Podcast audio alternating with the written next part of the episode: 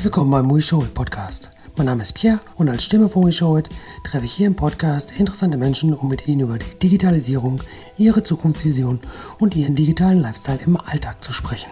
One Contact, One Contract.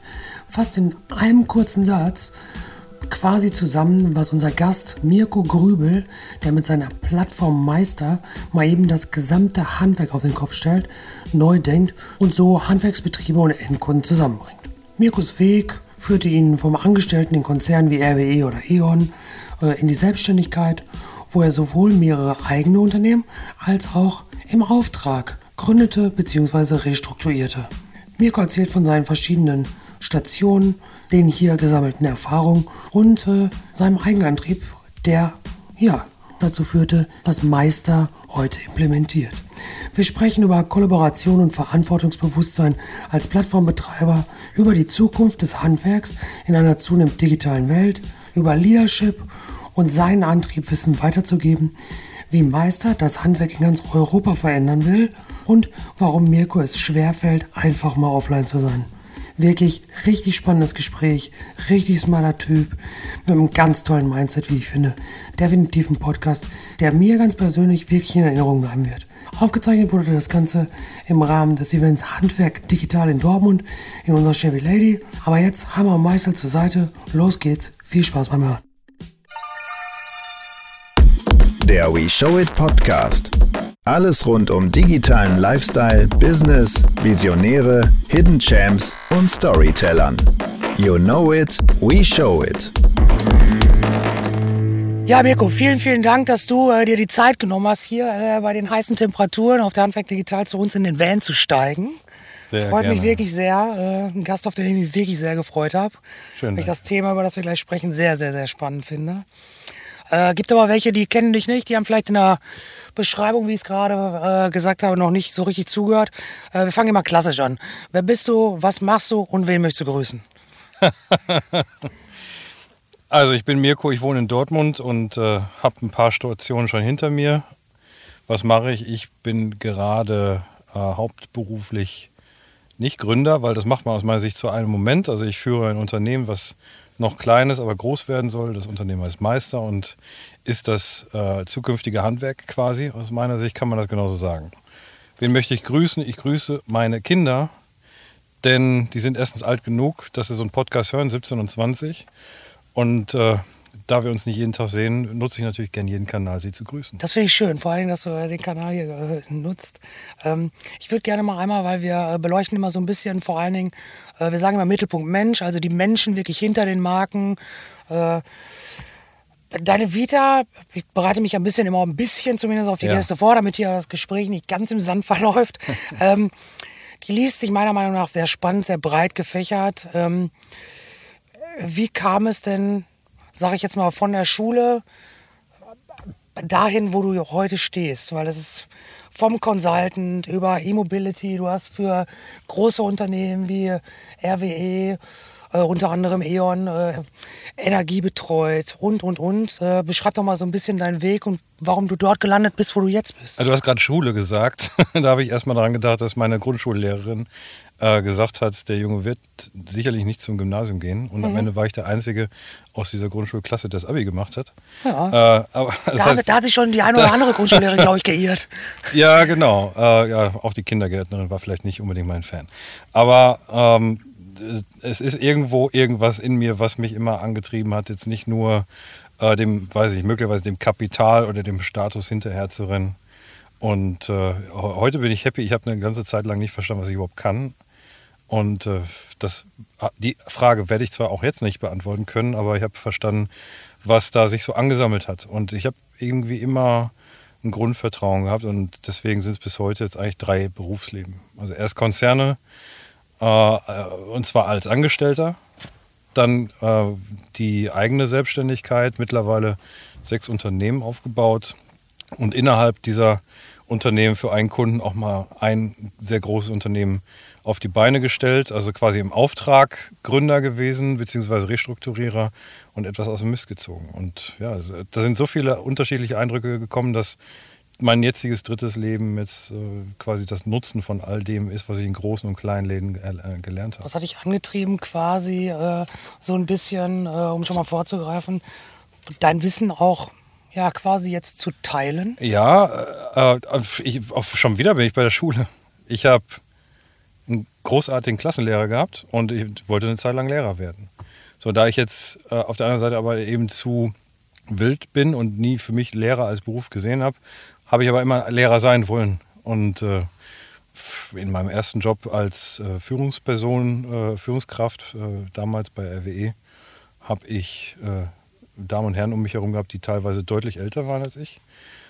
Da auch zugehört, aber habe halt gemerkt, ich habe da auch was zu sagen. Also nicht nur als Chef, sondern einfach, weil ich halt meine Ansichten habe. Und das hat sich bis heute kultiviert. Also ich habe in meiner Truppe oder in meinen Truppen äh, immer auch den Anspruch an mich, Vorbild, Leader zu sein, Lehrer zu sein und auch irgendwo ein Stück von mir abzugeben. Und die Vaterrolle äh, ist natürlich nochmal ein ganz anderes Thema. Wenn du mit 22 Vater wirst, noch studierst, das ist dann natürlich auch eine Frage, wie entwickelt sich daraus eine Kompetenz, um es mal ein bisschen trocken zu sagen. Und das ist so nach Regeln leben, Regeln vorleben und das mhm. dann ja, weitergeben. Kann ich, kann ich als eigener Papa äh, ja, nachvollziehen. Ja, das ist auf jeden Fall eine, eigen, eine eigene Disziplin von Leadership. Absolut, das, ist, das war meine Grundausbildung. Ich, würde sagen, äh, hast du was draus gemacht. ähm, jetzt hast du äh, ein Handwerkerportal, da gehen wir gleich nochmal näher äh, drauf ein, ähm, gegründet. Äh, bist du denn selber handwerklich begabt? Nein bin ich nicht. Ich habe nie, nie Spaß dran gehabt, äh, irgendwie da mal tiefer einzutauchen. Wobei, äh, wenn ich was will, dann mache ich das. Auch im Handwerk. Wenn ich jetzt irgendwo was machen muss, was, was äh, äh manuelle Tätigkeit bedeutet, da mache ich da sogar äh, auch äh, gern verbissen was Tolles draus. Aber ich mache es einfach un ungern. Ja. Ich habe einmal eine Holzfigur gesägt, gefeilt, alles Mögliche. Die ist 1,10 Meter hoch, glaube ich das war eine handwerkliche Meisterleistung, noch mit EI, nicht mit Y, wie heute mein Unternehmen. Aber ich habe einfach nie Interesse gehabt. Und deswegen verstehe ich, glaube ich, auch unsere Kunden ganz gut, weil das sind ja genau die Leute und davon gibt es immer mehr. Deswegen gibt es auch den Begriff Do it for me und nicht nur Do it yourself, mhm. die uns beanspruchen, die uns wollen. Und teilweise ist natürlich noch so, die kennen uns nicht.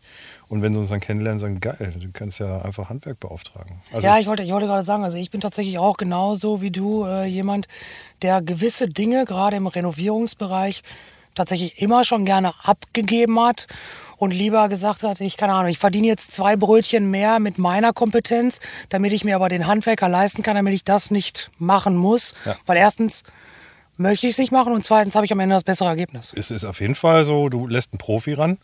Du guckst ja auch kein YouTube-Video an und setzt dir selber eine Blombe ein. Äh, Spannend, das mache ich mir heute an. Why not? Ja, wer weiß, ob es ein YouTube-Video dazu gibt. Äh, ja, das ist ein Grund. Und das andere ist halt, dass wir generationenbedingt, Millennial etc., ich habe ja Kinder in dem Alter, da einfach Menschen haben, die das überhaupt nicht mehr äh, geprägt bekommen haben. Da waren schon damals vielleicht die Eltern ein bisschen vom Handwerk entfernt. Äh, sag mal, hast du, einen, hast du einen Tapeziertisch? I don't know. Aber es gab es vor nee, 40, 50 Jahren, hat das zu jedem Haushalt gehört. Ja, stimmt. Ja. Stimmt. Das sind wirklich die Dinge, wenn ich jetzt richtig drüber nachdenke, wenn es ans Renovieren geht, äh, ist es immer Ausleihen. Irgendwer hat das, ja. aber das ist schon ein Sammelsurium an Telefonaten, die ich dann führen muss, ja. damit ich meinen Umzug geregelt kriege. Das stimmt. Ja. Ich habe einen schönen Spruch gehört, äh, wenn du äh, in den Baumarkt gehst und eine Bohrmaschine kaufst, musst du entweder ein Loch in der Wand haben oder du sammelst Bohrmaschinen. Ja. Also äh, mal drüber nachdenken, also brauchen wir heute überhaupt noch all das Zeug oder gibt es eine Share Economy, gibt es auch äh, Modelle oder einfach, nee, ich will das Loch in der Wand und dann, oder ich will den verlegten Fußboden, ich will die installierte Heizung. Wenn ja. ich, das sind Gesamtpakete. Ja, ich finde das, find das witzig, das, was du gerade ansprichst. Wir haben bei uns in der Stadt, ich komme äh, gebürtig aus dem schönen kleinen Kastrop Rauxel, mhm. gibt es wirklich. Ähm, da haben wir ähm, ein Tool of Time heißt das. Was ist das? Das ist ein Laden, der genau das tut, äh, wie der Name ist, Tool of Time. Da kann ich mir jedes Werkzeug dieser Welt, so, also ja. wirklich ein Teppichabziehgerät, alles auf Zeit einfach leihen. Ja. Und das brummt, Natürlich. bis der Arzt kommt. Share Economy. So.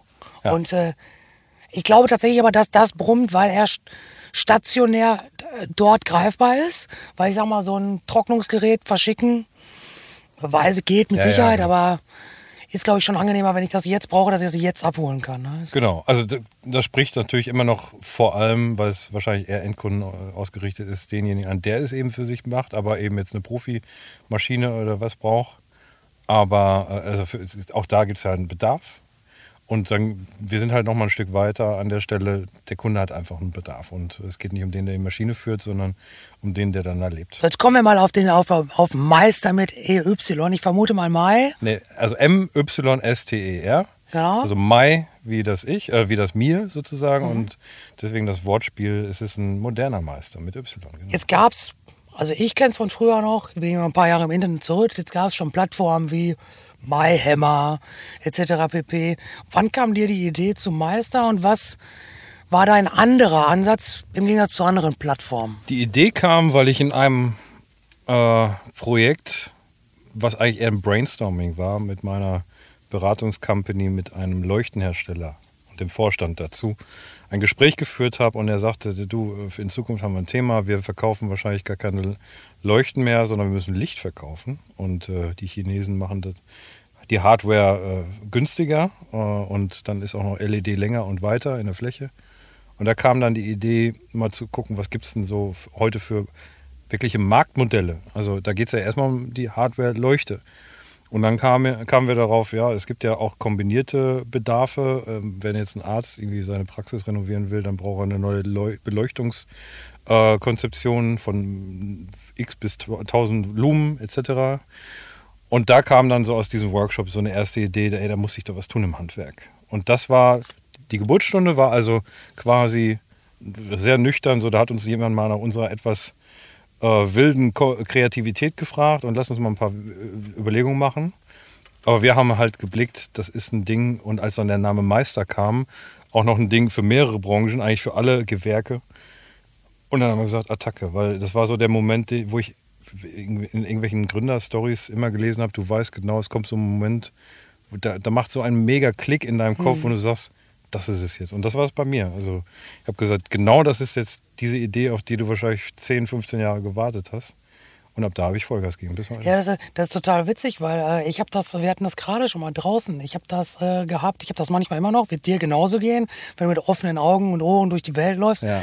Äh, in der Vorbereitung, ich äh, war dann nochmal auf eurer Seite, habe mich da so ein bisschen durchgeklickt und hatte dann auch da diesen Aha-Moment und habe gesagt, ja, da hat einer, glaube ich, eine Idee gesehen, umgesetzt, die vielleicht gar nicht so wenig, wenige Leute hatten, aber der dann das Mindset und vielleicht auch den gewissen Mut hatte und den Zeitgeist erkannt hat und hat's gemacht. Klar, du kannst ja erstmal Ehrfurcht vor der eigenen Idee haben.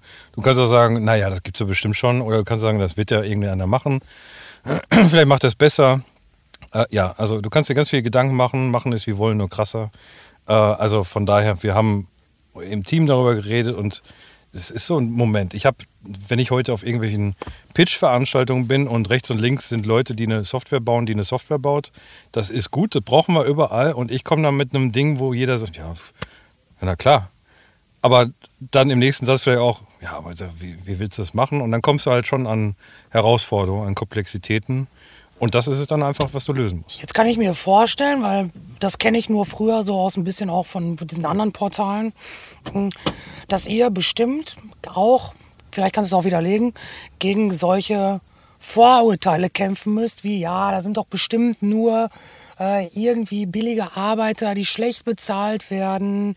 Äh, und so ein Portal, das nimmt mir doch irgendwie auch den Job dann weg und so. Wie steuert ihr dagegen, dass ihr sagt, nee, nee, genau nicht? Also erstmal billige Arbeit oder weiß nicht, nicht qualifizierte oder alle möglichen äh, Vorurteile jetzt hier auszupacken. Wir haben tatsächlich in, in zwei, drei Minuten erklärt, warum wir die Handwerker für uns gewinnen können, und zwar als Partner. Und warum wir dann auch einen guten Job machen, beziehungsweise warum wir immer noch der richtige Partner sind, auch wenn der Job mal im ersten Anlauf doch nicht so klappt. Weil wir erstmal haben ein Business hier, wo Leute drin arbeiten. So, und äh, wie gewinnen wir unsere Leute, unsere Handwerkspartner? Äh, Im Moment sogar auch durch Mund-zu-Mund-Propaganda, die wir bewusst auch steuern, aber natürlich auch mal Direktansprache. Die Handwerker selbst, die Profis sind, also wir arbeiten mit, mit Profibetrieben, wir haben das für uns gewählt und wir arbeiten mit denen und bauen die nicht selber auf. Auch das ist ein wichtiger Punkt. Also wir wachsen mit dem mit und durchs Handwerk und sind keine Konkurrenz zum Handwerk, sollen eigenständig bleiben, werden also nicht zu 100 Prozent durch uns beauftragt. Sie können sich aussuchen, welchen Auftrag sie machen. Ah, okay. Da es aber in jeder Stadt schon deutlich mehr als nur ein paar wenige gibt, äh, haben wir immer auch die Möglichkeit, irgendwo Lücken zu finden. Und da der Kunde in sehr vielen Fällen eher in zwei, in drei, in fünf Monaten bestellt ab heute. Haben wir dann auch noch die Bugwelle des Handwerks auch schon überwunden und äh, liefern dem Handwerk also einen, einen, einen Auftrag, äh, für den er nicht mehr akquirieren muss. Also wir müssen uns auf beiden Seiten äh, äh überlegen, bringt mir das was? Und ja, dem Handwerker bringt es was. Und dafür erwartet er von uns eine vernünftige Vorbereitung und wir erwarten von ihm eine, eine vernünftige Umsetzung.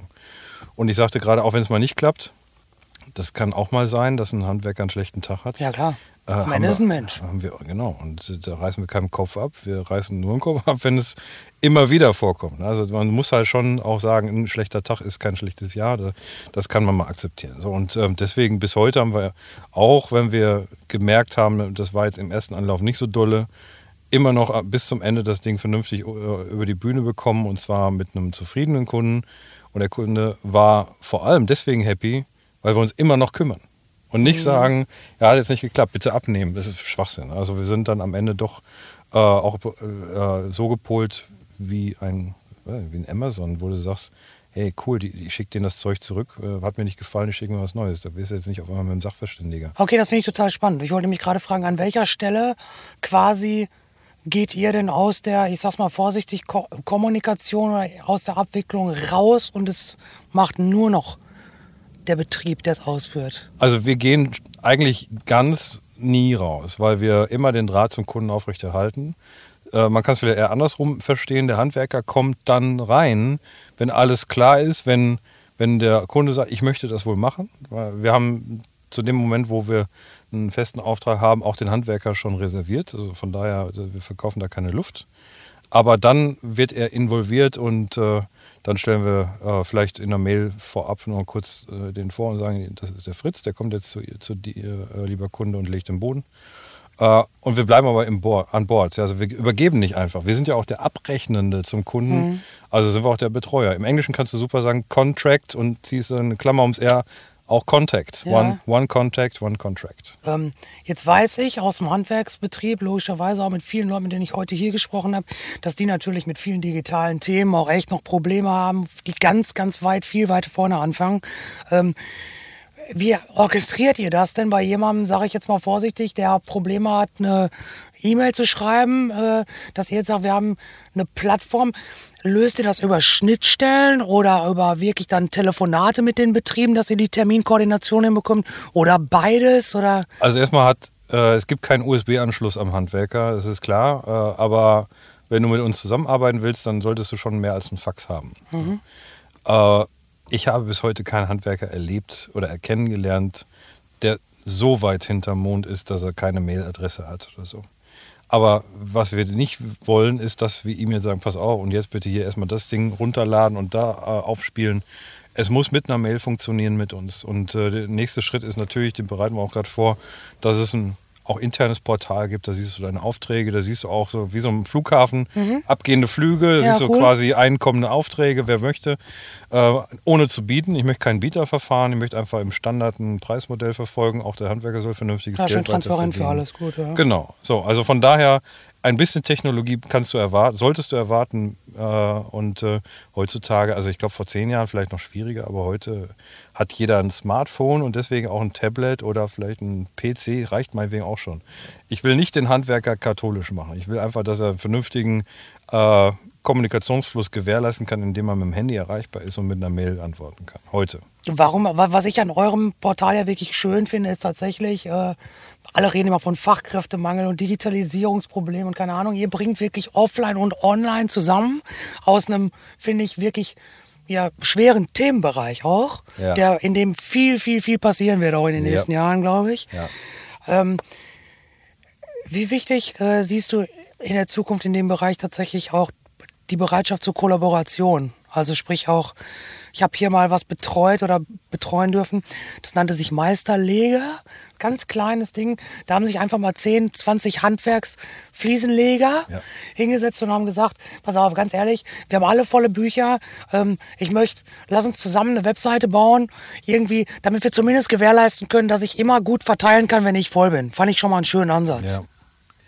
Also mir sind solche Sachen bekannt und äh, vielleicht habe ich es dann auch ein bisschen einfacher, weil äh, ich habe eine riesige Spielwiese, die heißt momentan Deutschland, demnächst heißt sie Europa.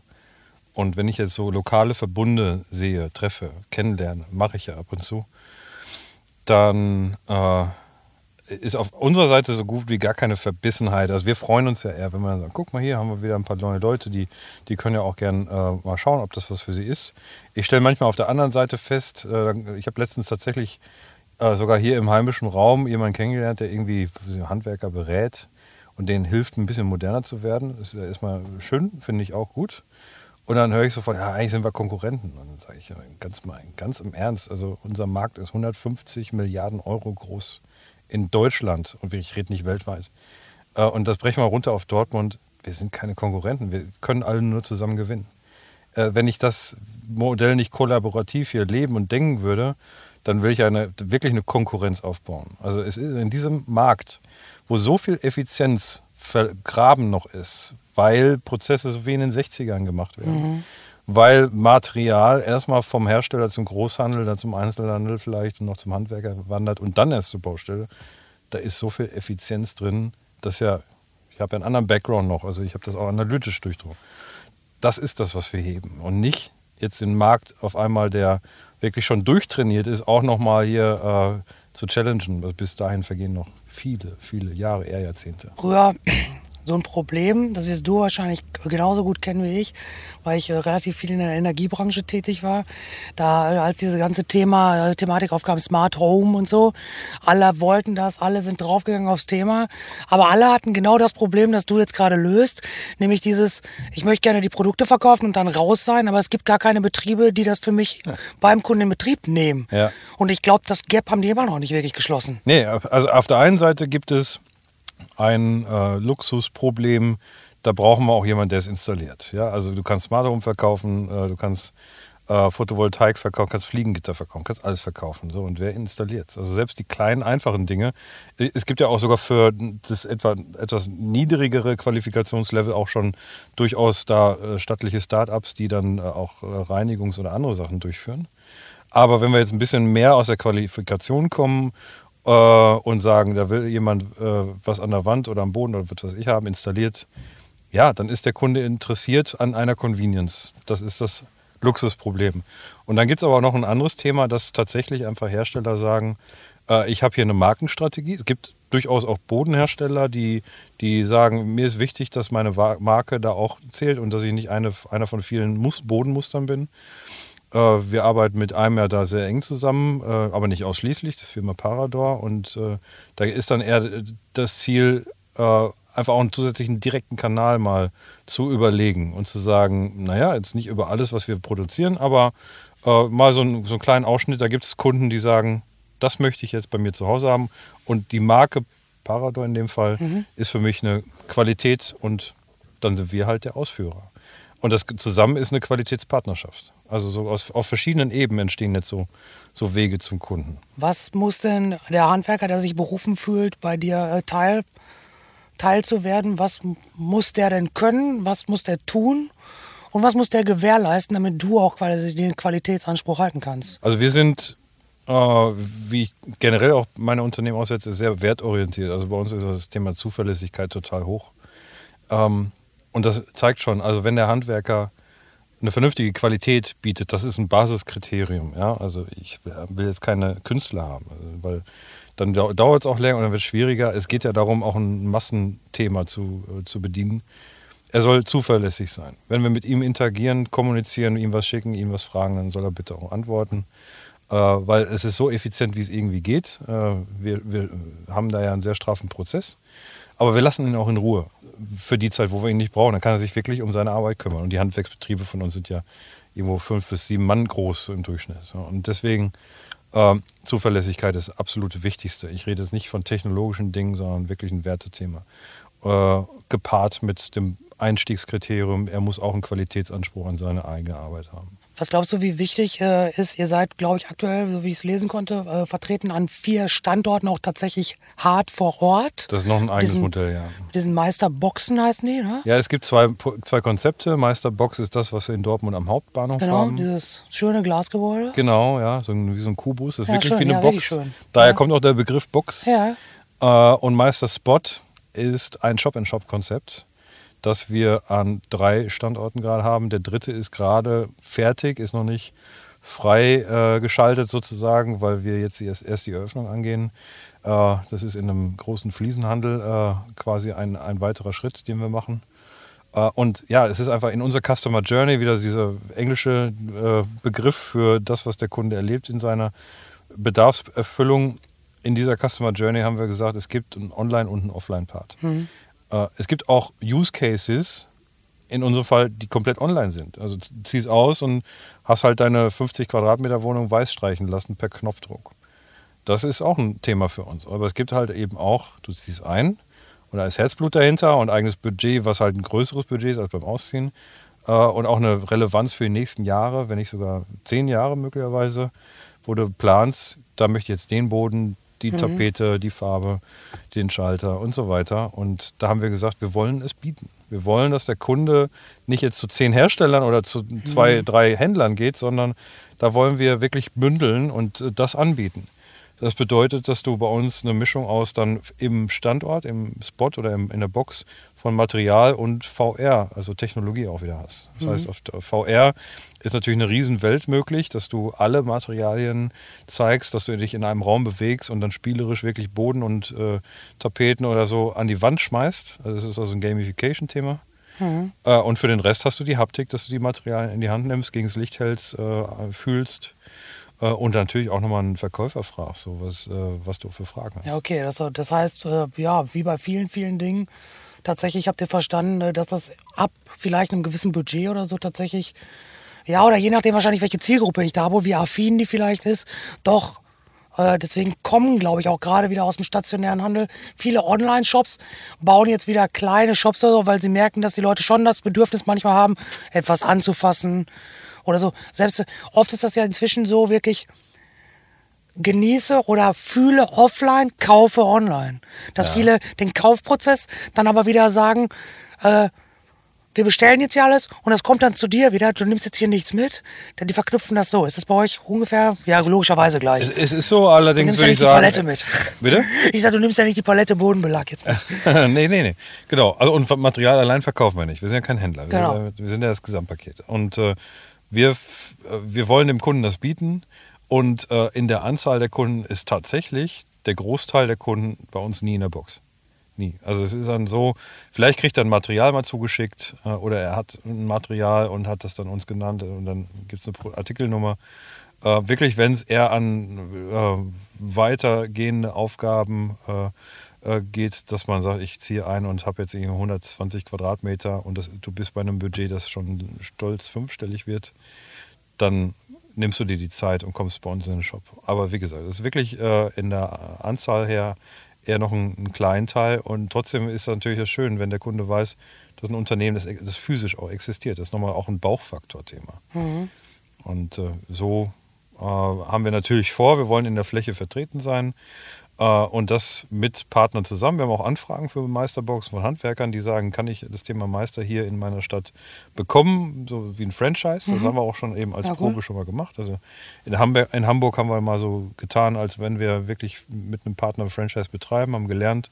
Und es wäre auch ein Modell, was wir weiter verfolgen werden. Ja, das zeigt auf jeden Fall, äh, dass du grundsätzlich ein Freund bist vom äh, Machen, Ausprobieren, Checken. Wenn es klappt, super. Wenn nicht, was Neues probieren. Ja, genau. Also du kannst nicht jetzt ganz stumpf sagen, wir machen jetzt mal ein Wasserfallprojekt, also mit der Planung und äh, im Jahr 2022 haben wir im Februar das und das zu tun.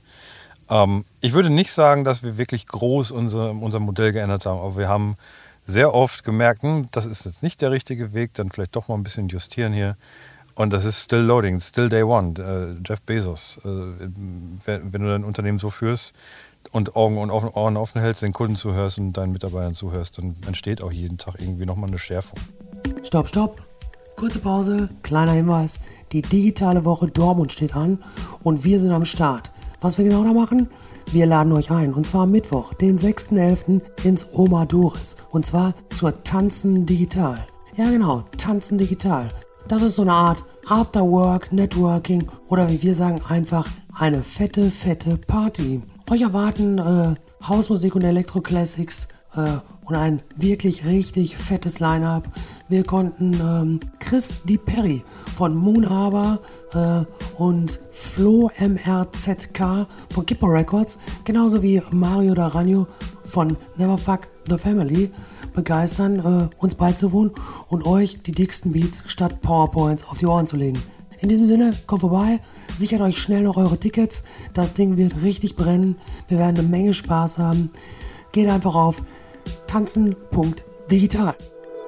Du hast äh, hier im Zuge der Handwerk Digital gerade auch noch äh, ja, eine Keynote, einen Workshop gehalten.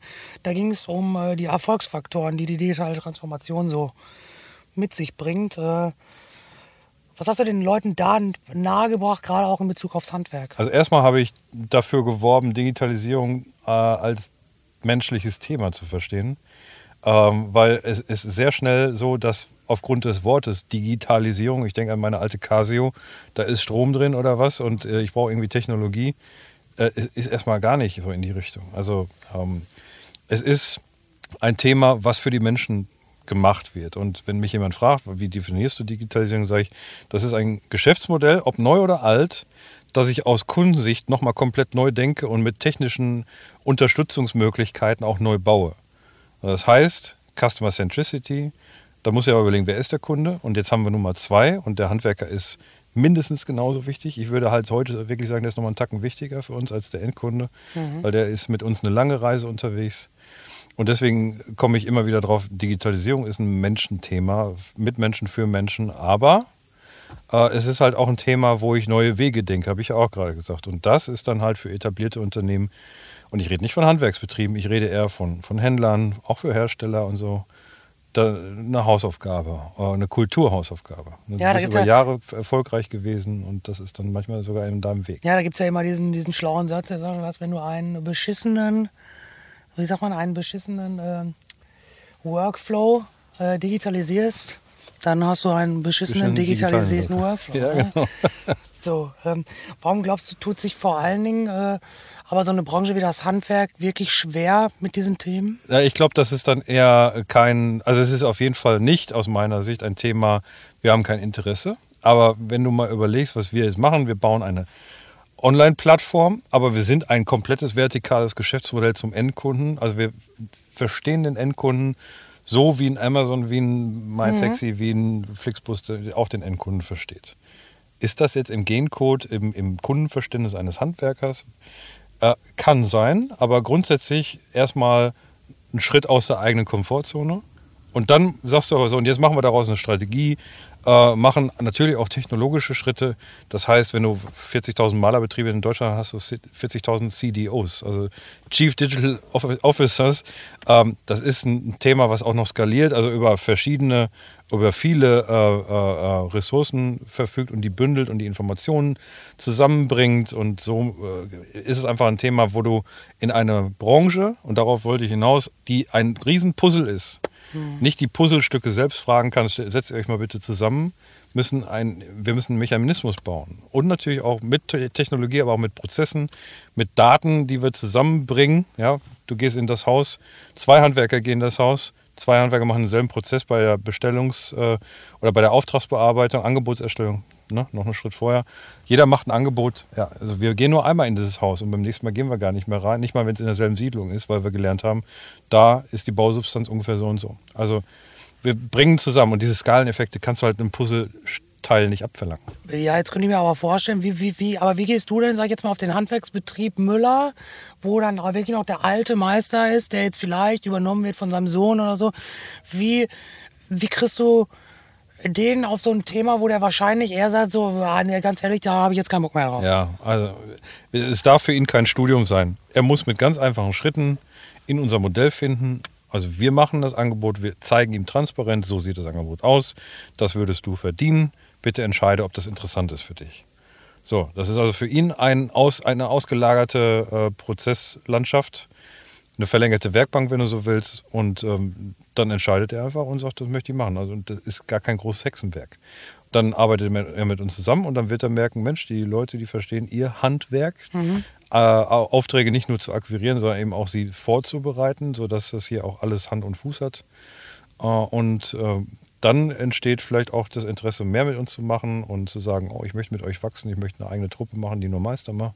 Also wir, wir geben ab, ausreichend Schritte auf dem Weg von 0 auf 100 äh, für den Handwerkspartner, die er gehen kann. Und äh, das Andocken ist wirklich einfach, wenn er unsere Kriterien erfüllt. Ja, ich finde es total spannend, weil du äh, vorhin halt sagtest, dass äh, da, dadurch, dass zum Beispiel auch die Abrechnung über euch läuft, äh, ihr übernehmt ja so ein bisschen, sage ich jetzt mal vorsichtig, äh, viele Probleme oder ihr löst eigentlich viele Probleme, die, glaube ich, viele kleine, gerade Handwerksbetriebe halt haben.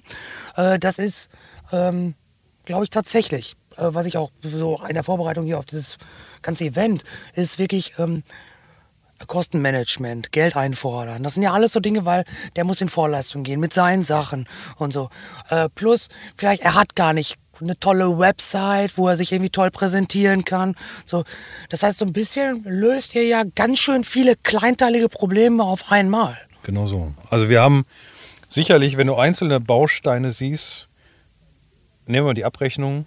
Naja, was machst du heute? Du gehst zum Arzt, dann kriegst du hinterher eine Rechnung von der so und so GmbH oder AG. Das war jetzt nicht der Arzt. Ja, das ist einfach der, ärztliche Abrechnungsservice oder wie die dann heißen. Ne? Und äh, das ist eine Analogie, machen wir auch. So, warum macht der Arzt das? Weil er am Ende jetzt nicht den Stress haben will. Äh, und beim Handwerker kommt auch noch dazu, dass äh, wir sogar wahrscheinlich aus der normalen Welt kennen, dass so eine Rechnung durchaus mal drei Monate später kommen kann. Mhm. Warum? Ja, kleine Betriebe, äh, individuelle Prozesse wenn der Handwerksmeister oder seine Frau ausfällt, wird mal einfach mal die Rechnung nicht geschrieben. Ja, das hatte ich vorhin tatsächlich hier auch im Gespräch mit der Wirtschaftsförderung Dortmund, der gesagt hat, dass er das Gefühl hat, dass gerade im Bereich dieser Finanzen, dass das auch gar nicht irgendwie böswillig oder Schusseligkeit ist, sondern wirklich, äh, dass der Handwerker tatsächlich auch noch so ein bisschen oldschool in, seiner, in seinen Scheuklappen unterwegs ist und sagt, ich will Tische bauen, ich will, also der ist sehr fokussiert auf das, was er tut und da fällt einfach so eine Sache hinten über, die am Ende aber ein Genick brechen kann. Ja, klar das ist auch, das bricht auch immer wieder Handwerksbetrieben äh, das Genick. Auch äh, überleg, du bist ein kleiner Handwerksbetrieb, bist auf einem großen Projekt eines Objektthemas, also B2B. Du hast einen Immobilienplayer äh, auf der anderen Seite äh, und dann verzögert sich was und dann musst du auf einmal ein halbes Jahr die Rechnungsposition hinter dir herschieben, äh, äh, vor dir herschieben. Das ist eine Sache, die wir auch machen, dass wir mhm. ins B2B-Thema gehen, aber eben auch vielleicht auch auf einer ganz anderen Augenhöhe mit unserem Kunden reden und da vielleicht auch mit einer ganz anderen finanziellen Augenhöhe mit unserem Kunden reden und dann eben Risiken etwas abpuffern. Und der Handwerkspartner ist ja jetzt auch nicht äh, äh da abgeneigt zu sagen, gut, dann gibt es irgendwie einen Prozentpunkt oder zwei das Konto. Äh, dafür habe ich einfach jetzt nach, Ab nach Abnahme des Pro Projekts sofort mein Geld auf dem Konto. Und das ist etwas, das wissen die Handwerker zu schätzen. Also vorne einfach, hinten einfach und ich kümmere mich um meine Arbeit und dadurch kann ich mich mehr auf meine Arbeit fokussieren und kann am Ende mehr Geld verdienen. Gibt es irgendwelche äh, bestimmten Handwerksgewerke, äh, wo du sagst, da lasse ich die Finger von oder da wollen wir die Finger von lassen, weil das ist vielleicht zu heiß? Hm, also natürlich reden wir jetzt hier vom äh, Ausbau äh, also wir äh, renovieren Gebäude und dazu erstmal gehört eine Menge an Gewerken. Das sind, wir haben mal gesagt, neun Gewerke. Äh, also nicht Auto, nicht äh, Bäcker und so nee, weiter. Es gibt ja viele Handwerke. Ähm, es gibt Handwerksbereiche, wo wir uns noch nicht sofort draufstürzen, auch nicht in absehbarer Zeit stark reingehen wollen äh, und auch einfach mal beobachten wollen, wie sich der Markt auch irgendwann mal vielleicht mal mit einer Konsolidierung bewegt, weil eins ist aus unserer Sicht ganz klar Fakt, es kann, es, es besteht ein hohes Potenzial, dass es eine Marke oder ein paar wenige Marken gibt, die Handwerk zum Kunden repräsentieren. es wird nicht Malermeister Müller in Dortmund sein, der auf einmal in ganz Deutschland ein, Riesenplayer ist, sondern es wird eine Marke sein, die zum Kunden verstanden hat, wie ein Amazon, wie was weiß ich, welche Geschäftsmodelle auch es gibt. Ähm, das, das ganze Thema zu bespielen und das gewerksübergreifend. Und das wollen wir auch sein. Das mhm. ist meine Vision. Ich möchte Handwerk in Deutschland sein. Das ist auch Meister mit Y schon mal ein guter, ein guter Brand. Aber ob wir jetzt sofort in SHK gehen, weiß ich nicht. Also das ist so ein Ding, da erstmal, äh, da gibt es so ein paar Bewegungen schon. Ähm, da, das, das, würden wir wahrscheinlich jetzt erstmal nicht unmittelbar äh, angehen. Wir haben Trockenbau, wir haben Fliesen, wir haben Fenster, wir haben äh, Gala, wir haben ein paar Dinge, die, die da vielleicht noch vorne wegkommen. Und deswegen, ich will es nicht ausschließen, aber ich beantworte ehrlich die Frage, dass, dass so ein SRK vielleicht ein bisschen äh, zum, Hinten, zum Ende hin ein Thema ist. Aber dann vielleicht als Kooperation sogar. Wir werden sehen, ob wir es selber mhm. aufbauen oder sagen, komm, jetzt haben wir zwei geile Marken, die arbeiten zusammen. Genau. Bist du äh, selber Kunde bei dir? ja, also äh, ich habe jetzt gerade tatsächlich Anfang letzten Jahres, weil ich aus Prag wieder nach Dortmund gezogen bin, äh, nicht renovieren müssen. Ich habe in Prag renovieren müssen. Und äh, das ist dann mal, weil es im Ausland und weil keine Handwerkskammer und so weiter, war auch eine andere Erfahrung, wo ich gesagt habe, das ist auch ein Potenzial, gerade in Großstädten im, im Ausland, weil da hast du noch weniger Transparenz, noch weniger ja, Qualitätsstrukturen, äh, wie die Handwerkskammer es liefert. Äh, also insofern, da hätte ich in Prag einen Handwerker von Meister gebraucht. Da waren wir zu dem Zeitpunkt noch nicht habe einen super Typen gefunden, der sollte einer unserer ersten Handwerker in Prag werden. Aber äh, ich, bei jeder Sache von Renovierung, die ansteht, meine, bei meinen Eltern wird auch eine anstehen, dann wird das mit Meisterhandwerkern gemacht, mit Y. Was glaubst du, wie wichtig, äh, und das ist schön, dass du das ansprichst, jetzt äh, warst du äh, in Prag und hast es selber am eigenen Leib erfahren, wie äh, wichtig und wie treibend auch im Bereich Digitalisierung kann denn äh, so eine Handwerkskammer wirklich für so ein Land, eine Stadt sein? Wie wichtig ist sowas?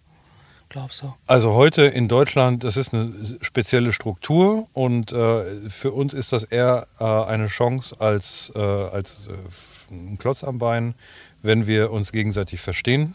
Äh, gerade hier in Dortmund hat das, glaube ich, rund anderthalb Jahre gedauert, bis wir da äh, ein gewisses Vertrauen gespürt haben. Ich war Anfang mhm. des Jahres bei Bertolt Schröder, Handwerkskammerpräsident hier und das nicht so äh, Abend in der Abendstunde, damit es keiner sieht, sondern das war sehr sichtbar. Äh, auch Herr Professor Pinkwald, Wirtschaftsminister, war bei uns. Also wir haben dann irgendwie jetzt begonnen mhm. zu erkennen, da ist Interesse und da ist Vertrauen. So, und das ist erstmal wichtig. Immer zwischen Vertre Geschäftspartnern. Und das ist ja auch irgendwie eine Geschäftspartnerschaft. So, und die Handwerkskammern glaube ich, haben ein Riesenthema, weil sie äh, Kammern sind. Ich habe heute mal das Bild genommen, mal, google mal Kammer bei, äh, im Internet und dann wirst du alte Räume, alte Bilder von Räumen finden. Und dann habe ich gesagt, oh Kammer, Garage, äh, Garagengeschäftsmodelle kennen wir auch, ne? Äh, mhm. Hewlett Packard etc. Ähm, das sind zwei verschiedene Geschäftsmodelle. So, und wir repräsentieren eher die Garage und die Kammer ist halt tatsächlich eine Silo-Veranstaltung in, in, vielen Bereichen, wo äh, die Maler vielleicht nicht mit den Bodenlegern über gemeinsame Geschäftsmodelle reden können, weil sie nicht so strukturiert sind, einfach aus der Historie heraus. Und da verstehen wir uns als Chance, mal aus der Kammer herauszudenken und zu sagen, ähm, gemeinsam können wir was für eure Leute, die es nicht mehr, sondern immer eher weniger gibt, tun, um A, die Ressource besser nutzbar zu machen, mhm. aber B auch wieder zu begeistern. Denk an die jungen Leute, die jetzt überlegen würden, ja, ich will Handwerker werden. Es sind halt nicht mehr so viele, das ist eher stagnierend oder abnehmend. Da kann doch so ein Modellmeister als ja, genau. Referenz genau. auch ein Magnet sein. Und äh, deswegen äh, sind wir wahrscheinlich langfristig, äh, zwar interessiert mit Handwerkskammern zusammenarbeiten, aber langfristig so, sollten die Handwerkskammern, und ich merke das ja heute hier, das ist ja ein super Feedback hier an der Stelle, äh, sollten sie wirklich offen sein und verstehen, jetzt müssen sie auch aus der Box mal rausdenken. Mhm. Und ja, das zeigt so ein Tag hier, äh, wo, wo solche Modelle jetzt ganz offen angesprochen werden, wo kann man merken, äh, klar, wir können jetzt nicht eine, eine einzelne Plattform promoten, aber es, man muss halt auch ein bisschen Hilfestellung geben bei dem Weg in Plattformen. Und dann äh, äh kann der Handwerker immer noch selber entscheiden, aber ich kann dem Handwerker mal helfen, Plattformen zu finden. Wie siehst, wie siehst du denn äh, die Chance, äh, dass du das Problem, wenn du das nächste Mal in Prag bist, nicht mehr hast? Also Expansion für Meister? Ja, äh, also international sehe ich für nächstes Jahr auf jeden Fall. Äh, und zwar da auch mit einer ähnlichen Struktur oder mit einem ähnlichen Weg wie hier, dass wir sagen Ballungsgebiete, dass das ein Amsterdam ist, ein Prag, ein Wien, Salzburg, äh, Linz oder, oder whatever. Ähm, äh, wir haben auch schon Gespräche geführt. Wir haben auch schon bei unseren Freunden in, in Großbritannien schon ein Gespräch gehabt. Ähm, was ich spannend finde, ist hier an der Stelle, äh, vor allem in Osteuropa haben wir eine sehr hohe Affinität zu Online-Geschäftsmodellen, überhaupt zu Online. Ja. Äh, Das heißt, das ist erstmal vom Und zum Kanal her. Handwerk. So, und äh, das Handwerk ist da anders oder weniger strukturiert oder so- sortiert. Und von daher sind wir da natürlich ein Treiber für Transparenz und Qualitätsstandards. Ja. Und dann natürlich auch wiederum ein sehr spannendes Thema für Hersteller, die international vielleicht auch ihre Marke und ihren Absatz da auch äh, positiv beeinflussen wollen. Weil Ich wollte gerade sagen, weil ihr machen. gebt ja, ihr gebt ja ein gewisses, äh, wenn ihr hier, sag ich mal, einen Trust aufgebaut habt, gebt ihr ja als überge übergelegtes Dach auch einen gewissen Trust schon mal mit. Vielleicht für eine Marke, die da noch gar nicht so bekannt ist. Aber wenn die dann in eurem Konglomerat gespielt wird, ja, hat die einfach schon mal so ein gewisses, ja, Qualitätssiegel, sage ich jetzt mal vielleicht. Ja. Genau, also wir haben heute natürlich mehr davon, wenn wir eine starke Marke dabei haben, weil unsere Marke noch äh, Ja, zart klar. ist, zart und klein, aber für die Zukunft. Und wir haben ja jetzt schon die ersten Gespräche mit Herstellern, die sagen, wir machen das mal im Co-Branding. Äh, wir bieten auf unserer Produktseite als Hersteller, die wir selber führen, also nicht über den Handel, Mhm. die gibt es ja auch, äh, diese Seiten, äh, schon die Leistung von Meister mit an, als zusätzliche Option für den Endkunden, damit Ah, der cool. so an das Produkt kommt. Und äh, das Co-Branding ist natürlich heute äh, eher äh, die Stärke unseres Partners. Aber äh, Brand Building ist natürlich ein Thema für uns, was wir äh, als Thema, äh, also auf unserer strategischen Agenda haben, damit wir darüber die, das Vertrauen und die Konsistenz auch über Grenzen hinaus schaffen. Und dann kann sich das auch mal wenden, dass man sagt, also ja, Meister, die haben ja gute Produkte. Die kennt man ja. Also, Und am Ende äh, interessiert sich der Kunde tatsächlich mehr für eine Plattform und ihre Marke als für äh, die, zehn, die zehn größten Bodenhersteller. Also wahrscheinlich kriegst du ein, zwei dann genannt und dann war es das schon. Ja, ich meine, deswegen glaube ich, guckt heute fast jeder als allererstes bei Amazon. Ja. Und wenn er das Problem da nicht gelöst kriegt, fragt er YouTube oder keine Ahnung. Ja. So, und wenn du es natürlich schaffst, eine Brand aufzubauen, wo am Ende, wenn ich ein handwerkliches, ein Renovierproblem habe, dass die Leute irgendwann sagen, ja, da musst du nur beim Meister gucken, dann hast du tatsächlich dein Meisterstück gebaut, würde ich sagen. Genau, also so wie man irgendwann mal gehört hat, hast du schon gegoogelt, äh, ist mein Wunsch, dass wir irgendwann sagen, hast du schon gemeistert. Schöne Vision, finde ich Ja. total toll. Du bist selber auch äh, unterwegs im Bereich äh, Leadership, sag ich mal. Ähm, jetzt sag mal gerade auch im Handwerk äh, triffst du wahrscheinlich hier oder da auch mal auf einen etwas raueren Ton. Äh, wie berätst du da? Als Person jetzt mal weg von Meister, sondern du im Beratungs-, Leistungssegment, Leadership etc. Also generell muss ja immer der Wurm dem Fisch schmecken und nicht dem Angler. Äh, Das gilt in vielen Bereichen des Lebens und auch in der Kommunikation. Wenn ich mit einem Handwerkspartner spreche und ich treffe selbst auch noch gern neue Partner, also auch Erstgespräch nach erstem Telefonat, äh, dann habe ich äh, schon den Anspruch, dass ich ihn verstehe, dass er mich versteht. Also da komme ich jetzt nicht mit Dinglish und Customer Journey, komme ich einfach mit, äh, wie läuft es denn bei dir und äh, dass wir uns einfach auf der Ebene verstehen. Ja. Und zwar auch, weil ich es will. Also ich möchte das nicht spielen. Ich will einfach wissen, wie tickt denn unser Kunde. Ist ja ein Kunde. Also und äh, äh, das ist rau, würde ich gar nicht sagen. Das ist einfach anders und damit kommen wir gut klar. Und äh, tatsächlich die, die es im Alltag machen, äh, unsere Kolleginnen und Kollegen im Vertrieb, in der Partnerkoordination, die bauen mit denen tatsächlich kontinuierlich gute, gute Kommunikationskanäle und, und auch, auch äh, gutes Miteinander auf. Das ist einfach direkt und äh, ehrlich und äh, ähm, ich muss sagen, das ist mir dann sogar angenehmer als das, was ich aus Konzernpolitik und so weiter, und da habe ich auch ziemlich mitgespielt ja damals, äh, gelernt habe. Dann lieber ein bisschen rauer, aber dafür ehrlich und direkt.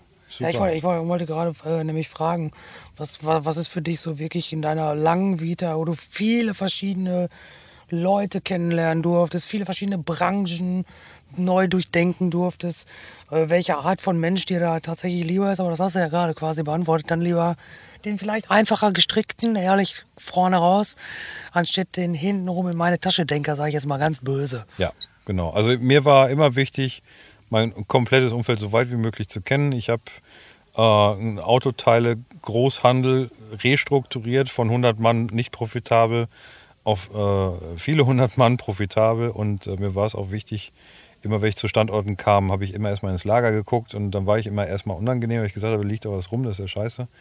Äh, aber die Leute haben halt auch gemerkt, äh, wenn, wenn sie mir mit Respekt begegnen, ich, äh, ich, ich tue es sowieso. Und irgendwann entsteht Vertrauen. Und auch wenn es eine harte, eine harte Zeit war, teilweise, dann war es auch eine Zeit, wo, wo über, die, äh, äh, über die lange Strecke das Vertrauen aufgebaut hat, was dann dazu geführt hat, dass wir die Werte geteilt haben. Und ähm, hast du denn das Gefühl, dass sich da äh, in den letzten Jahren, gerade auch wo diese ganzen vielen neuen Themen jetzt äh, immer mehr aufpoppen, es wird immer schneller, äh, dass sich da auch in den Führungsetagen einiges äh, tut, sag ich mal? Also zum Thema Geschwindigkeit habe ich heute Morgen noch den Satz gesagt, Digitalisierung wird nie mehr so langsam sein wie heute. Äh, weil ich dazu stehe, weil ich hm. denke, das ist, soll jetzt kein Drohpotenzial sein, aber es nee. soll einfach bedeuten, dass es uns an jeder Stelle des Lebens immer mehr äh, trifft. Äh, Ärzte-Apps, äh, Reiseplanung, alles Mögliche. Ähm, und ja, wenn ich jetzt in die Unternehmen schaue, wenn wir heute, und das haben wir wirklich oft fast schon wöchentlich, einen neuen Partner im Herstellerbereich oder überhaupt im strategischen Partnerbereich, wenn wir auf solche treffen, ist mir immer wichtig, dass ich sage, und das hat nichts mit Arroganz zu tun, das hat einfach was mit den Möglichkeiten des Gesprächs zu tun, bitte Geschäftsführungsebene, am besten sogar noch Gesellschafter egal wie groß euer Laden ist. Und zwar deswegen, weil wenn ich mit eurem Vertriebsmann spreche, spreche ich mit der Gans über Weihnachten. Das ist erstmal böse gesagt. Nee, ich weiß genau, was du meinst. Aber ich hatte das, das, früher, früher oft im Energiekontext. Du? du sprichst mit dem Marketingchef, der versteht dich, der ist total bei dir und der möchte gerne 10 Millionen Dollar bei dir lassen, weil du geile Ideen hast. Ja. Äh, aber am Ende des Tages musst du dann trotzdem noch mal beim Herrn Müller vorsprechen. Der versteht davon nur die Hälfte, der hat immer Mailings gemacht, sag ich mal. Ja. Und ähm, da musst du ganz anders neu ansetzen und da hättest du dir fast die 14 Wochen vorher fast sparen können, wenn du das Erstgespräch direkt kurz mit dem geführt hättest. Ja. Also wir haben. Gar nicht böse gemeint. Nee, oder? das ist nicht böse gemeint. Der, der Unternehmer dahinter, und deswegen sage ich auch sogar Gesellschafterebene, ja. der Unternehmer dahinter macht sich immer Gedanken, wo geht das mal hin? Wenn du heute einen Großhandel hast mit 50 Standorten und sagst, äh, äh, ich, ich beobachte, was im Markt passiert, und dann überlegst, warum macht ein Saturn jetzt die Märkte kleiner äh, und sagst, ich, ich zahle pro Monat x 100.000 Euro Miete oder Finanzierung, whatever, und merke aber, es wird sich was ändern, dann beschäftigst du dich ja mit neuen Themen. Dein Vertriebschef wird, wird sich damit nicht beschäftigen, wird einfach sich damit beschäftigen, wie er auch in Zukunft Umsatz machen kann. Ja, und manchmal ist es ja auch ein bisschen mehr Wunsch. Und deswegen ist es für uns wichtig zu merken, ob, der, ob das Gegenüber strategisch ist oder ob wir jetzt da gerade mit jemandem reden, dessen Job wir vielleicht auch äh, be, berühren. Aber es kann ja sein, dass er in Zukunft dann das ein bisschen anders machen muss. Aber das kann allein nur der Unternehmer entscheiden. Jetzt sind wir total digital getrieben. Handwerk digital, Meister ist digital, alles gibt es. Äh, das ist eine Frage, die stellen wir eigentlich gerne immer jedem, weil es ja um den Menschen auch geht. Gibt es eine Zeit, wo du dein Handy ausmachst, wo du alles zuklappst und wirklich bewusst offline bist? Und was tust du dann? Äh, ich bin ehrlich, ich bin äh, momentan fast immer online, wenn ich wach bin. Äh, woran liegt das?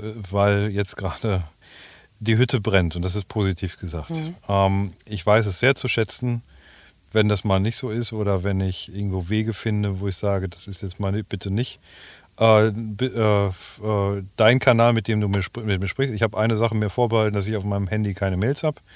Aber ich kriege sowieso pro Minute gefühlt äh, mindestens eine WhatsApp. Und deswegen, oder Teams oder Slack, what, was auch immer, es ist halt äh, tatsächlich äh, eine, eine Dauersalve. Ähm, ich habe allerdings in der Vergangenheit immer mehr darüber nachgedacht, ob es nicht auch mal gut ist, sich dann einfach mal komplett offline zu schalten. Und äh, nur muss ich einfach zugeben, dafür bin ich momentan noch zu eingebunden und das kann ich nicht, will ich nicht äh, meinen Kollegen äh, äh, mal, zumuten. Wenn Urlaub ist, ja, dann habe ich Urlaub. Aber wenn sonst irgendwo Business ist, dann bin ich wahrscheinlich immer der, der am ersten äh, am Tag den Rechner anstellt mhm. oder zuerst den Rechner anstellt und, und zuletzt nochmal drüber nachdenkt, bevor es ins Bett geht. Also nicht, dass das jetzt das Vorbild sein muss, Ne? Also mhm. es geht ja auch heute mit anderen Arbeitszeitmodellen. Aber online schaffe ich nicht. Ist aber wirklich ein Ziel, dass ich wieder mal ein bisschen mehr äh, die Kiste ausmache. Ich habe letztens überlegt, ob ich noch wieder ein altes 6310 aktu- äh, aktiviere. Es gibt jetzt ein neues von Nokia aufgesetzt auf das alte, hat mir letztens Ja. äh, jemand geschenkt. Möchte ich haben. Und zwar, weil er zu mir gesagt hat, du hast zu oft dein Handy in der Hand. Ja. Ich gebe dir jetzt eins, mit dem sich das für dich nicht lohnt, außer es ruft jemand an. Fand ich irgendwie. Ja, deswegen. Also ich, wobei, wenn ich wählen würde, würde ich das Razer nehmen von Motorola. Das war mein Ja. Lieblingshandy. Aber äh, ich äh, habe tatsächlich drüber nachgedacht und hab, der Gedanke war zumindest eine zweite Karte und dann mal teilweise mit einem, ich habe noch so ein 6310, Ja. das auch noch funktioniert, mal damit zu arbeiten. Dann Ja. kommt keine WhatsApp mehr. Ich habe äh, tatsächlich letztens äh, jemanden im Podcast gehabt, den Claudio De Luca, der ist ein äh, weltbekannter Fotograf, Regisseur und so. Ja. Und der hat tatsächlich ge gesagt, wenn der im Urlaub ist, hat er ein Handy dabei, die Nummer, die kennen fünf Leute. Und wenn das klingelt, dann weiß er auch wirklich, Ja. da ist was los. Genau, ja. Ja, so ein bisschen haben wir das schon intern gelöst mit meiner Kollegin, die ähm, mich koordiniert, die Kati, die kriegt im Urlaub meine Mails direkt äh, und äh, wir haben auch schon so Gedankenspiele, ob ich mir mal eine ganz neue Nummer zulege und das ist dann einfach die, wo die Sachen reinkommen und äh, einfach aber aus dem Grund nicht nur wegen WhatsApp, sondern einfach äh, es gibt für mich momentan wirklich das wichtigste Gut und das ist Quality Time auf die wichtigsten Dinge und äh, nicht nur, ich meine jetzt nicht privat, ich meine auch privat, aber auch beruflich.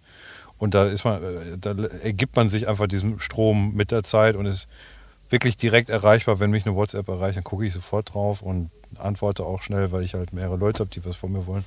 Und da muss man halt mal gucken, wie man da wieder rauskommt. Jetzt, wie ich dich hier äh, kennengelernt habe äh, und äh, vielleicht ein bisschen einschätzen kann, ähm, merke ich, du bist ein sehr offener Typ, der, glaube ich, auch Bock hat und bereit ist, schon gefühlt für das nächste Ding. ähm, Gibt sowas? Also was nach Meister kommt? Hast du noch andere Ideen, Fiktionen, Visionen, über die du sprechen kannst, willst? Oder sagst du Top Secret? Es gibt einen Themenspeicher. Äh, es gibt auch äh, Themen, die mich ab und zu mal erreichen, wo ich sage, oh ja. Es gibt aber auch Leute, die zu mir kommen und äh, auf eine Variante vielleicht vom Meister kommen und sagen, hey, lass uns mal einen Hausmeister machen für, ähm, für Verwaltungsthemen äh, zwischen Vermieter und Mieter. Also äh, muss nicht immer nur was ganz Neues sein.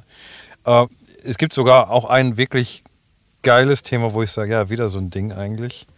Deutlich mehr noch technologisch und eben nicht mit einer persönlichen Ressource dazwischen. Da reden wir doch eher über App und Programm und, und Skalierung. Aber was es auch gibt, es gibt ein klares Commitment von mir, dass ich jetzt Meister mache und nichts anderes. Und das mache ich auch. Und deswegen, äh, ob das das Commitment mir selbst gegenüber ist, gegenüber Kinder, Familie, Partnerin, Freunde, Kollegen, das halte ich jetzt ein, weil du kannst so ein Ding nur ganz oder gar nicht machen. Wir bedienen viel auch das Thema äh, Startups und so auch. Ne? Ähm, Gibt es irgendwie vielleicht im Handwerk noch äh, so einen Bereich, wo du jetzt einem Jungen, der gerade irgendwie frisch von der Schule, der total Bock hat, aber handwerklich irgendwie auch vielleicht ist, äh, sagst, äh, entweder das wäre doch ein Ding, das könnte ich mir gut vorstellen für so einen ganz jungen Frischen.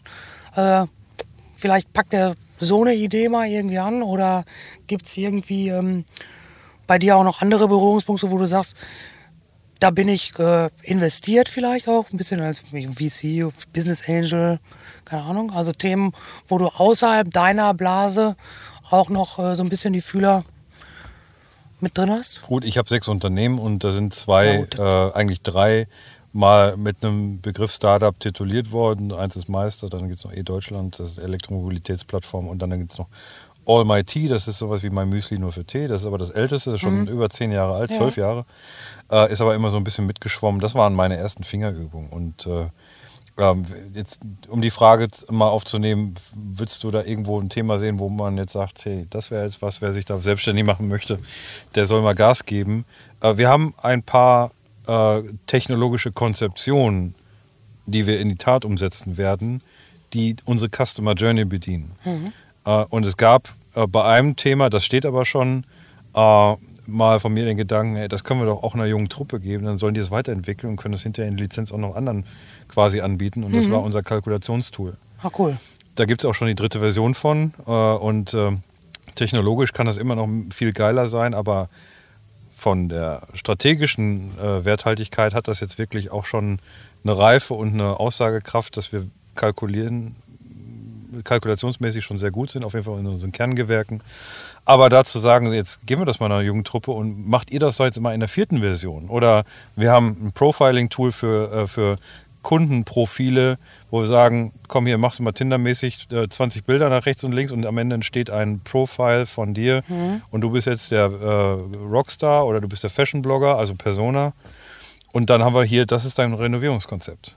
Also darüber mhm. äh, mit Machine Learning-Ansätzen zu arbeiten. Ja, cool. Das ist jetzt mal ein Beispiel, ja, das cool. ich jetzt hier mal aus der Tasche ziehe. Das ist sowas, was wir gern auch äh, nicht unbedingt selbst entwickeln müssen. Also machen wir es halt zusammen und oder, oder da sagt einer hier, beteiligt euch mal daran. Also liebe Startups, habt ihr gehört? Ruft den Mirko an. Genau. Der hat ein paar Dinge in der Tasche, die er jetzt nicht alle auspackt, aber der hätte da was für euch. Genau. Als äh, vorletzte Frage haben wir immer noch so ein abschließendes, so ein kleines Learning quasi für alle, die tatsächlich das bis hier jetzt geschafft haben. Ähm, logischerweise bleiben wir da natürlich auch nochmal beim Handwerk. Ähm, was wäre denn so dein Taschenspieler-Trick, sage ich jetzt mal vorsichtig, was du dem Handwerksbetrieb heute mit auf den Weg geben würdest, was er morgen digital umsetzen kann, wenn er es nicht schon lange getan hat? Wo würdest du sagen, die zwei, drei Sachen, die würde ich euch auf jeden Fall empfehlen, fangt da an. Also du meinst etwas, was jeder Betrieb eigentlich machen sollte? Ja, genau. Also so, wo du wirklich sagst, beratend jetzt mal. Ja, ich denke, jeder Betrieb hat Mitarbeiter und jeder Betrieb äh, hat äh, Identität. Du kannst dich nicht davor schützen, Identität oder Kultur zu haben. Mhm. Äh, keine Kultur ist auch eine Kultur. Also das sind alles Dinge, die du prägst und die du mit modernen Sachen prägen kannst äh, und die äh, vor 20 Jahren genauso geprägt wurden. Nur heute hast du halt ein paar Dinge, die identitätsstiftend oder förderlich sind. Also äh, natürlich sich mal selbst eine Insta-Seite einzurichten oder äh, halt äh, seine Mitarbeiter mal alle zwei Wochen mit einem äh, Selfie-Video auf dem Laufenden mhm. zu halten. Ähm, das sind aber am Ende dann nur Unterstützungstools, ja, die ganz übliche Herausforderungen einfach bedienen und die wir heute mehr in der Hand haben als vor, vor vielen Jahren, als es die noch nicht gab. Hey. Also identitätsfördernde Maßnahmen würde ich auf jeden Fall fördern. Mhm. Und was sich eigentlich einigermaßen, äh, was sich eigentlich komisch anhört, weil ich will ja im Grunde eine Skalierung über viele Handwerksbetriebe. Mhm. Ja, aber die sollen doch gute Identitäten sein. Ja? Da mhm. habe ich da die, die Rockstar-Handwerker, ja, genau. da habe ich da dann die, die, die Professoren, die alles nochmal genau nachprüfen. Ja, ist okay. Ne? Wir haben am Ende einen Qualitätsstandard, den man genau. durch die Qualität, die man an der Handwerkskammer äh, quasi mit auf den Weg bekommt, äh, die auf jeden Fall kann. Ich finde das äh, spannend und dann kommen wir auch zur letzten Frage für heute. Was du gerade gesagt hast, äh, ich hatte hier ein Gespräch äh, vor einer Woche mit äh, jemandem, der im Bereich Personal Branding unterwegs ist. Und da äh, hat, wurde ganz klar der Satz gesagt, und das haben wir sehr ausgeschmückt, ja, das Gespräch darüber gefolgt, der hat gesagt, Employer Branding war gestern, Employee Branding ja, genau. ist das Ding. Storytelling macht deine Mitarbeiter zu Helden.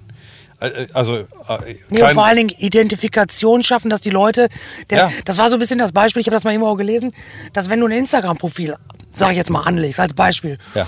und du hast 500 Mitarbeiter und du schaffst es nicht innerhalb von einem Monat mindestens 500 Likes zu haben, ja, nämlich dann, dann solltest du mal über deine Unternehmenskultur nachdenken. Also 100% äh, Bestätigung, ähm, die Mitarbeiter sollten nicht nur einen Arbeitsplatz haben, sondern auch äh, einen Ort, an dem sie tatsächlich gerne, äh, bei, an, dem, an dem sie gerne erscheinen. Und ähm, für, für äh, uns, wir sehen ja verschiedene Unternehmen oder überhaupt mit den Unternehmen, die ich da so habe, sehen wir verschiedene, verschiedene Kulturen. Äh, ich finde es ich find's, äh, frustrierend, wenn ich Unternehmen sehe, wo die Mitarbeiter sich hinschleppen und keine Lust drauf haben.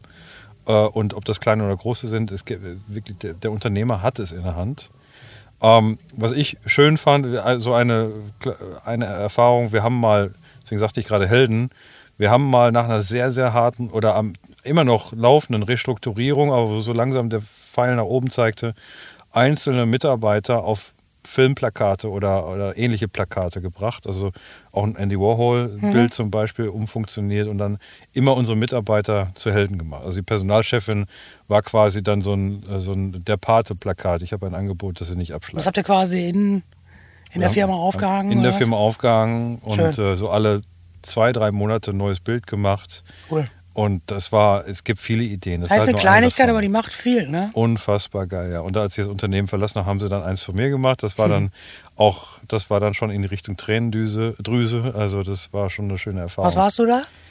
Äh, Captain America haben sie da aus oh. mir gemacht. Ah, ah, das war ja, oder so Kleinigkeiten. Irgendwie am Auto habe ich immer einen St. Pauli-Aufkleber. Da hatte Captain America an der Seite so einen St. Pauli-Aufnäher und sowas. Also geil. Ein Hamburger Jung bist du also. Ich bin ein Wunsch-Hamburger Jung. Ich bin ja. kein Hamburger. Aber wenn, wenn, ich, wenn ich in Hamburg, also wenn ich in Deutschland umziehe, nochmal, dann bitte nach Hamburg. Wir haben eine Frage, die ist immer die gleiche und zwar immer die letzte. Und zwar, äh, welche Frage hätte ich dir denn jetzt noch stellen können, die du gerne beantwortet hättest? Also das ist tatsächlich etwas, bin ich jetzt nicht darauf vorbereitet. Ähm, nee, äh, erstmal hast du wirklich schöne Fragen gestellt. Du, äh, äh, du hast mir gezeigt, dass du dich wirklich mit Meister und auch, ja, freut mich auch mit mir beschäftigt hast. Ähm, wo soll Meister hin vielleicht? Also was soll Meister mal sein? Wie groß soll Meister mal sein? Ich habe noch eine Frage. Äh, wo soll Meister mal. mal. hin? Äh, wie, wie, groß soll Meister oh, mal sein? Oh, das ist aber lieb, dass du fragst. Ja. ja. Äh, lass mich mal überlegen.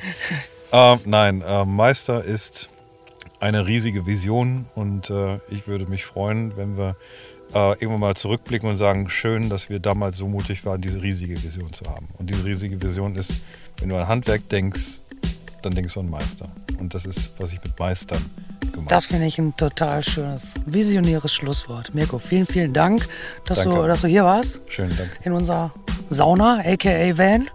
Der Sauna-Van. Und äh, ja, wenn euch das gefallen hat, dann äh, logischerweise abonnieren, like, teilen, Spotify, Soundcloud, iTunes, wo auch immer ihr euch rumtreibt. Viel Spaß und bis zum nächsten Mal. So, und kurz bevor hier wirklich ganz, ganz zu Ende ist, Nochmal zur digitalen Woche Dortmund. Da sind wir natürlich nicht nur mit der Tanzen Digital, sondern wir sind auch mit Ready to Startup am Mittwoch, den 6.11. vor Ort. Hier laden wir ein für alle, die Bock haben, ihr Pitch Deck mal richtig auf links zu ziehen oder sich noch etwas beibringen zu lassen. Ein bisschen und zwar von niemand geringeren als Ruth Kremer, Beraterin von Die Höhle der Löwen. Sie nimmt äh, Pitch Decks auseinander, macht Live-Pitch-Coachings und das äh, alles ganz kostenfrei. Damit ihr auch wisst, wie ein gutes Pitch Deck aussieht, sind die Jungs von Pitch Guru da und äh, werden dort auch in einer kleinen Keynote ein bisschen erzählen, was geht, was nicht geht und wie man es besser macht. Kommt vorbei, checkt bei uns auf der Seite oder geht auf readytostartup.de. Kostenlose Tickets, kleiner Rahmen, ganz schnell sein und dabei sein. Ciao, ciao. Der We Show It Podcast. Alles rund um digitalen Lifestyle, Business, Visionäre, Hidden Champs und Storytellern. You know it, we show it.